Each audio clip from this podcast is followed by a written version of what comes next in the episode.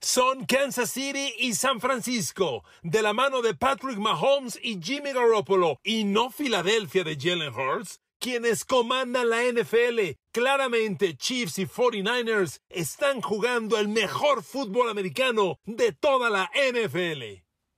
Queridos amigos, bienvenidos a mi podcast. Un abrazo y de nuevo gracias infinitas por el favor de su amable atención. Aquí estamos. A ver, queridos amigos, hay veces que la matemática confunde. Si bien el genio Pitágoras nos dio una ciencia exacta, a veces tener cuatro ganados y cero perdidos no es mejor que tener tres ganados y un perdido sobre todo cuando entramos en el mundo de la valoración de la NFL. No, me perdonan, pero Filadelfia no es el mejor equipo de la NFL hoy. Reconociendo que los Eagles del coach Nick Sirianni están en una gran campaña y están jugando un fútbol americano muy interesante, la principal diferencia, y no quiero ahondar mucho en el debate porque creo que la mayoría de ustedes, a menos que sean fans de Eagles, la mayoría de ustedes estará de acuerdo, no puedes comparar ganarle a Detroit, Minnesota, Washington y Jacksonville con despedazar a Tampa Bay y Tom Brady en su casa el domingo pasado, como lo hizo el señor Patrick Mahomes y Kansas City, o desmantelar al campeón Rams como lo hizo San Francisco el pasado lunes por la noche. Son 49ers y Chiefs quienes juegan el mejor fútbol americano, no tengo la menor duda.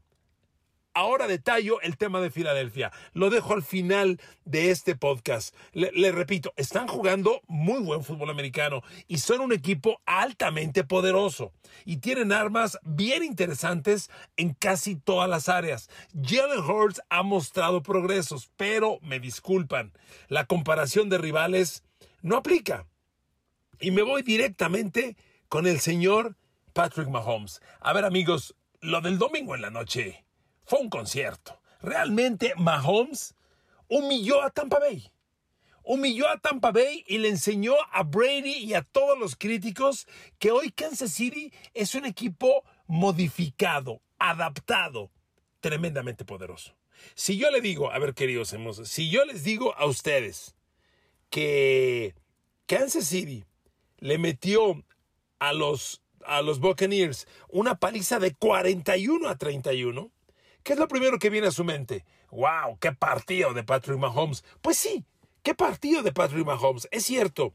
Pero ¿sabe usted que Patrick Mahomes en ese partido apenas lanzó 260 yardas por aire? ¿Cómo genera Kansas City 5 touchdowns, más de 40 puntos y Mahomes no llega a 300 yardas? Amigos, porque es otro equipo. Porque anotar y ganar en la NFL no requiere obligadamente un coreback de 400, de 400 yardas por partido. Ah, miren amigos, permítanme empezar por esto. La transformación de Mahomes empezó a partir de que perdió contra Tom Brady en la final de la conferencia americana. ¿Recuerdan ese Patrick Mahomes? El Patrick Mahomes que emerge en la NFL abruptamente, que lanza 5.000 yardas, 50 pases de touchdown. Ese Mahomes que todos dijimos, ¿qué es esto? Bueno, ese Mahomes no ganó nada. Perdió la final de la conferencia americana. Y fíjense nada más, 5.000 yardas por aire y 50 pases de touchdown y no pudo llegar al Super Bowl. Claro, no fue su culpa. Ese partido lo perdió porque en el volado para el tiempo extra lo ganó Brady y los Pats, no soltaron el balón, anotaron y lo eliminaron. Pero, pero a final de cuentas no ganó el partido. Segundo año, Mahomes y Kansas City finalmente llegan al Super Bowl y lo ganan. ¿Cuál fue la principal diferencia? ¿Sabe cuántos pases de touchdown lanzó Mahomes el segundo año? Recordándole que el primero, y digo el primero porque es el primero como titular, en realidad era ya el segundo en la liga, pero fue el primero como titular. De ese Mahomes que en su primer año, en su primer año titular, lanzó 50 de touchdown y no llegó al Super Bowl, al segundo año, de 50 de touchdown, baja a 26. ¿Cómo explican ustedes que lanzando la mitad de los pases de touchdown llega al juego? Amigos, es, otro, tema que hemos platicado ustedes y yo en estos espacios. El juego no lo gana el que más yardas tiene, el que más números y 10 gana. Los juegos tienen momentos, tienen jugadas, tienen instantes precisos que hay que definir. Si lo defines, serás el vencedor, más allá del yardaje. Fíjese nada más el, eh, eh, el Patrick Mahomes de esta temporada. Es un Patrick Mahomes claramente de zonas cortas e intermedias. El Patrick Mahomes de las zonas profundas se quedó en el pasado. Se lo digo así. ¿Sabe cuántos pases de touchdown tiene Patrick Mahomes esta temporada, que lleva cuatro partidos? ¿Cuántos pases de touchdown tiene Patrick Mahomes de más de 20 yardas aire? Cuatro partidos llevamos. ¿Cuántos? Uno. Uno. ¿Dónde está el Patrick Mahomes profundo, vertical? ¿Dónde? En el pasado. Patrick Mahomes actual es un quarterback de zonas cortas e intermedias y ahí es infalible. Con eso te mueve el balón, te gana el partido y te controla. Y así lo está haciendo. Lo que hizo en Tampa Bay fue un concierto, pero le repito, un concierto y no necesariamente 300 yardas. Estamos acostumbrados a que un gran día de un coreback son 400 yardas, hasta 500 yardas ya en estos tiempos. Son 4 o 5 envíos de touchdown. No, así no. Pero miren amigos, es Mahomes y es todo el paquete ofensivo. Es realmente un concierto. Yo a los receptores y dices, a ver, este, ¿quién es el nuevo Tariq Hill? No hay un nuevo Tariq Hill. En realidad, quien está cumpliendo numéricamente lo de Tariq Hill es Juju Smith-Schuster y Márquez, Márquez Valdez Scantling, pero en otra escala. No son los jugadores profundos. Juju trae 19 recepciones, está promediando 12 yardas por recepción. No está mal, pero a ver, amigos, son cuatro partidos los jugados. Y Juju trae 19 recepciones. Quiere decir que no llega ni a cinco recepciones por partido. Pero está cumpliendo el rol. ¿Y cómo es entonces que Mahomes genera puntos? Travis Kelsey, Clyde Edwards Eller. Hasta ahora el señor Mahomes trae 11 envíos de touchdown. 3 para Kelsey, 3 para Clyde Edwards Eller, ahí va más de la mitad. 2 para Joe Fortson. ¿Quién carajos es Joe Fortson, por Dios? ¿De dónde salió Joe Fortson y qué rol está jugando? Es el otro cerrado.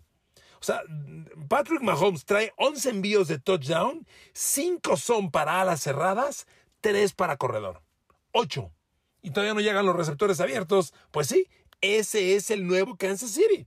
Ese es el nuevo Kansas City. Pero así, igual te mata, ¿eh? Igual te mata. Y todo esto centrado en una línea ofensiva que hasta ahora está resultando fantástica.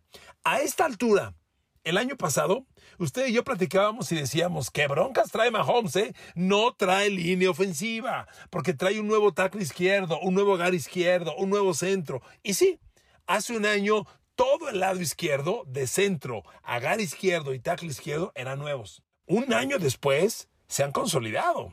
Mucha gente piensa que el mejor centro de la NFL hoy es Creed Humphrey, de los Chiefs. Creed Humphrey, después de cuatro partidos, ha permitido cero capturas, dos golpes a Mahomes, dos en cuatro partidos y cuatro apresuramientos. Ha permitido seis presiones totales en cuatro partidos. Creed Humphrey.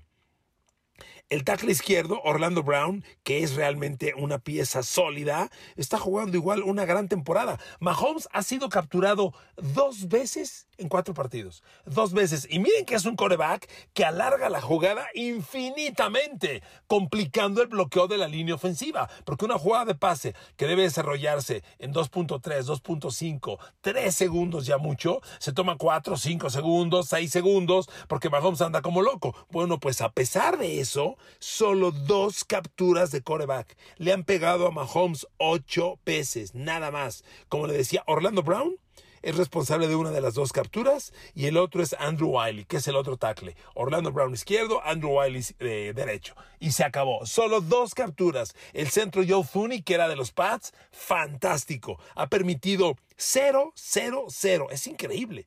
Joe Thuney, cero capturas, cero golpes, ah, miento, tres apresuramientos. Cero golpes, cero capturas, tres apresuramientos en cuatro partidos. Con esta línea, por favor, y un genio atrás llamado Patrick Mahomes, haces lo que quieres, absolutamente lo que quieres. Y miren, la defensa, sin ser una defensa elite, sí me ha sorprendido. Sobre todo la zona frontal. Los, los Chiefs están resultando un equipo con más presión al coreback de la que yo me imaginaba. Cuando empezaba la temporada yo les dije, van a tener broncas. Solo está Chris Jones. Frank Clark ya no es el de antes. Y no viene otro. Bueno, pues resulta que Chris Jones efectivamente sigue siendo el hombre fuerte. Trae dos capturas, dos golpes, 11 apresuramientos. Chris Jones está generando mucha presión interior, porque se alinea en la parte intermedia de la línea y eso es fantástico. Tiene 15 presiones, que para cuatro partidos es buenísimo, aunque solo haya dos capturas. Frank Clark, sin tener números espectaculares, Ahí está, siete capturas totales, una captura, un golpe, cinco apresuramientos. Realmente, la nota al momento son tres hombres. El novato George Karlaftis, que trae 10 presiones a los corebacks. Tiene cero capturas. El, el fue segunda de draft de Purdue. Tiene cero capturas, pero trae dos golpes, ocho apresuramientos. Está rompiendo el bloqueo, se está metiendo al backfield e incomodando al coreback rival. Y a esto súmenle a Michael Dana, que trae también ocho presiones, y del otro lado Frank Clark, como le decía, gran, no gran cosa, tiene sus siete presiones, y Carlitos Dunlap, que ya tiene dos capturas y seis presiones totales. Con esto, la defensa de Kansas trae 11 capturas de coreback. Oiga, que para cuatro juegos no está mal, ¿eh? Son casi tres por partido. Multiplique tres por 17. Son más de 50 en el año. Es una cifra fantástica lo que está haciendo Kansas cuando se suponía que no iba a tener gran presión al coreback. Lo están haciendo muy bien de la mano de Steve Spagnolo, su coordinador defensivo. El perímetro era imposible que funcionara maravillosamente y anda mal. Pero con esa línea frontal se puede opacar las debilidades. El, novato Trent McDuffie no está aportando casi nada. De hecho, no ha jugado, no ha pasado nada. Y ya Kansas City ha permitido 10 pases de touchdown en cuatro partidos, que para una defensiva secundaria es mucho. Pero cuando tienes a Mahomes, produciendo como están produciendo, amigos, Kansas City es la segunda ofensiva más anotadora de la liga. Promedian 32 puntos por partido. Con eso, amigos, con eso sales. Con eso sales. Y tienes en Patrick Mahomes, además, al segundo mejor coreback en tercer down, solo abajo de, de Josh Allen. Josh Allen trae 61% de pases completos en tercer down. Ha completado 22 de 36. Bueno, después viene Patrick Mahomes, que trae 18 completos de 35 para 51%. Ahí está. El segundo mejor coreback en tercer down. Y con esto, amigos, el equipo camina. Y con un coach como Andy Reid, amigos, Kansas City es una bestia, ¿eh? Y la neta, lo veo armadísimo es un equipo distinto al que conocíamos. Cuando se fue Tariq Hill, el comentario era, Patrick Mahomes va a hacer sus receptores. Sí, de acuerdo, pero más que hacer sus receptores, ha cambiado los caminos. Hoy Kansas City es un equipo que eficienta, entra, anota y punto. Si anotó un receptor a una mano, no importa. Le repito, 11 pases de touchdown de Patrick Mahomes. 8 son a alas cerradas o corredores. Solo tres a receptores abiertos. Ese es el nuevo Kansas City. Y de aquí me muevo a San Francisco. A ver, amigos, ¿qué diferencia hay cuando llega un coreback que sin hacer maravillas ejecuta? A ver, Jimmy Garoppolo, tú no compites con Patrick Mahomes, ¿ok? No compites con Aaron Rodgers ni le vas a ganar a Justin Herbert en yardas por aire. Y ese no es tu rollo, Jimmy G. Tu rollo es no pierdas el balón y ponle la pelota a los playmakers que tienes de sobra. Punto. Jimmy Garoppolo hace una semana hizo el ridículo con ese safety cuando se sale del enzón, enseñando mala ubicación, desconcentración, poco ritmo de juego. Fue un Jimmy G que muy rápido parecía meterse en crisis. De acuerdo. Jimmy Garoppolo sabe que cuando juegas y tienes de un lado a Divo Samuel, del otro Brandon Ayuk, a un costado a George Kittle, cuando tienes una de las mejores líneas ofensivas, lo que tienes que hacer es ponerle el balón en sus manos. A ver amigos, en este triunfo tan dominante de San Francisco a los Rams, Jimmy Garoppolo, uno, no perdió el balón, palomita. Dos, nunca fue capturado, palomita. Y fíjese el dato que le voy a dar. ¿Sabe cuántos pases de más de 10 yardas, no de 20, de más de 10 yardas completó Jimmy Garoppolo el lunes por la noche? Dos. Dos envíos de 10 yardas al centro del campo, ninguno de más de 20 yardas. En envíos de más de 10 yardas, Jimmy Garoppolo se fue dos completos de 6 lanzados. Solo 6 pases lanzados de más de 10 yardas. ¿Cómo? ¿Cómo fue entonces? Amigos, los playmakers son fantásticos. Empezando por un señor que se llama Divo Samuel. Fíjese el dato que le voy a dar de Divo Samuel. Aquí, aquí está la verdad de estos 49ers imparables. Le recuerdo que el señor Enrique Garay, a quien usted le está haciendo el favor de escuchar este podcast, al iniciar la temporada puso como Super Bowl San Francisco contra los Chargers. Y en el, en el podcast yo les dije, yo veo a un Jimmy Garoppolo que madura, que aprende de la presión, que aprende de las derrotas y que se da cuenta que está jugando en el equipo más talentoso de la liga. Y lo que tiene que hacer es dejar que sus compañeros le ayuden a ganar. Él no va a cargar el equipo. Jimmy G, no necesitas 450 yardas por aire ni 4 de touchdown por juego. No, no hace falta. Fíjense con Divo Samuel. En la victoria sobre Rams, Jimmy G le lanzó a Divo Samuel siete veces. Divo completó seis. Fueron 115 yardas, un touchdown espectacular y un promedio de 19 yardas por recepción. Usted dice, wow, qué números, qué noche, muy bien. Jimmy G y Divo Samuel, zonas profundas. No, no es así. De las seis recepciones que tuvo Divo Samuel, Jimmy Garoppolo le generó por el envío del brazo de Jimmy G al punto donde atrapa eh, Divo Samuel, ¿sabe cuántas yardas? Increíble. Solo nueve yardas. ¿Cómo? Sí, sí, sí. De Jimmy G a Divo Samuel solo hubo nueve yardas ganadas. Las otras 106 yardas las ganó Divo Samuel con el balón en sus manos. Tuvo jugadas de 52, 32, 13 y 9 yardas. Con el balón en sus manos, Divo Samuel genera el resto. Fíjese nada más que dato.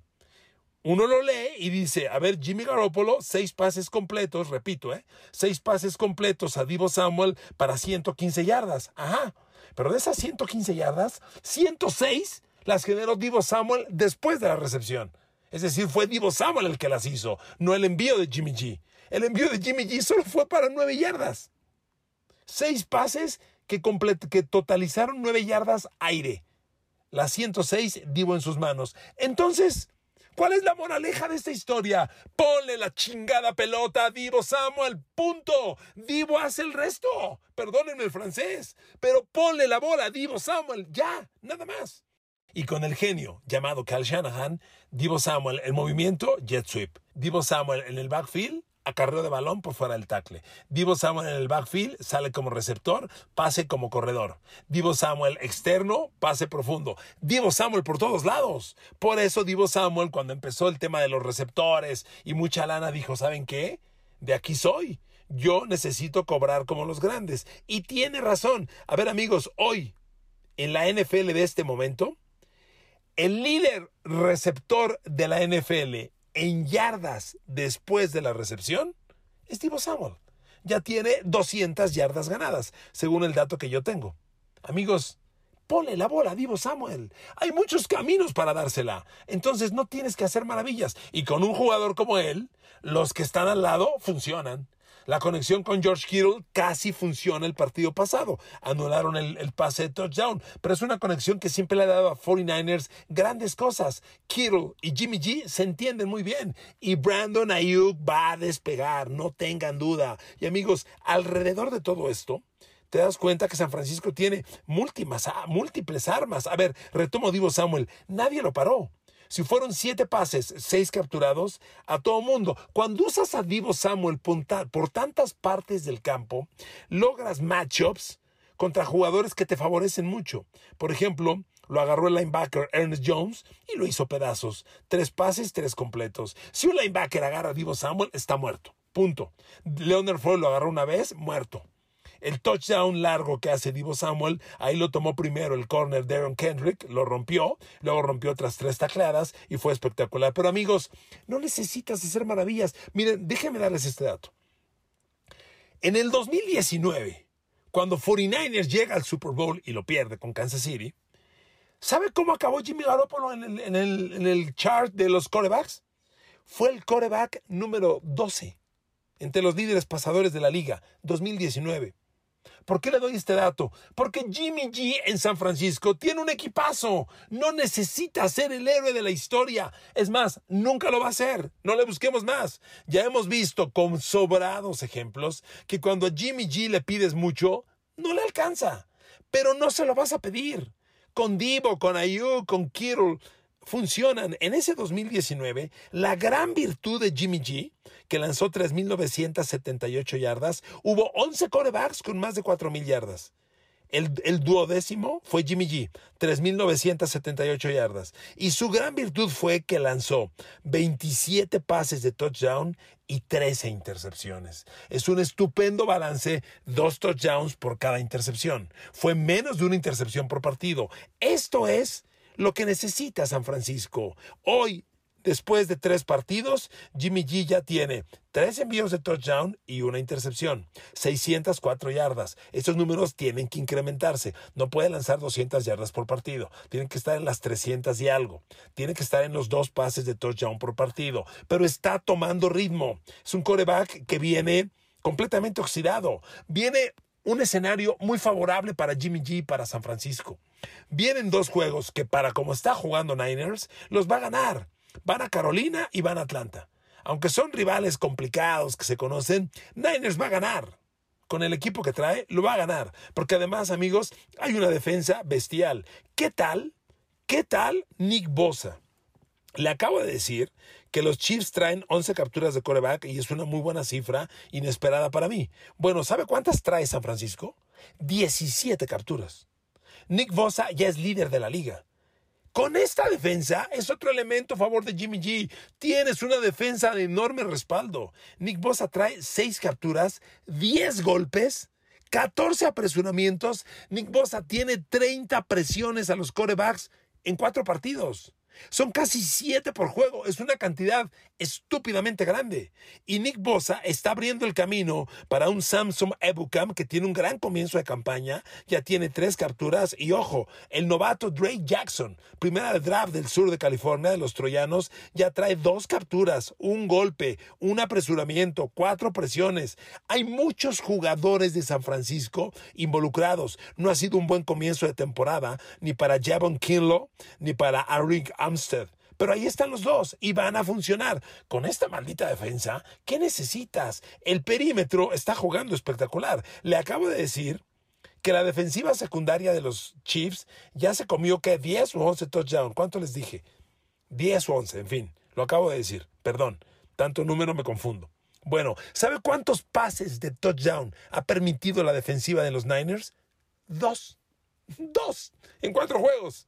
Amigos, con esta defensa, con estas armas, con todo esto, Jimmy G, no pasa nada, compadre. Tú puedes. Entrégale el balón a Divo Samuel, punto. Y con engaño a Divo Samuel, Brandon Ayuk, George Kittle, este equipo tiene muchas armas. Y amigos, Filadelfia, concluyo con esto. Gran equipo.